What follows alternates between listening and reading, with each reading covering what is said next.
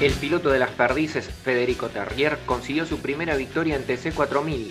Fue este domingo en la visita del Córdoba Pista al Autódromo Parque Ciudad de Río Cuarto. El piloto de Torino consumó su triunfo con gran ventaja sobre Diego Martín y Alejo Cravero. También se había adjudicado la clasificación y la serie.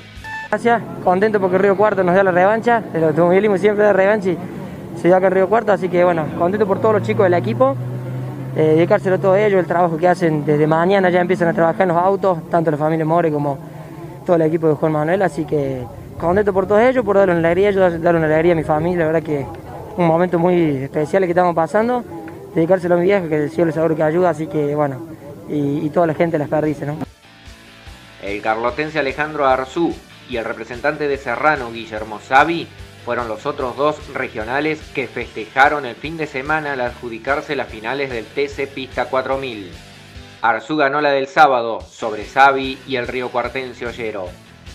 El auto eh, se le encontró una buena puesta a punto que nos permitió eh, mantener el ritmo. Con un auto obviamente que está al límite, riesgoso porque si no, no se tranca. Pero esa es la forma que hay que usarlo y bueno, que aprendiendo a usarlo así. El tanque de Serrano terminó delante de Margara y Arzú en la final del domingo. Eh, sí, muy contento, agradecerle a Mecánica Gómez, a todos mis amigos que me acompañan. Esto es para mi familia, mi mujer, mis hijos, mis hermanos y todo el pueblo de Serrano.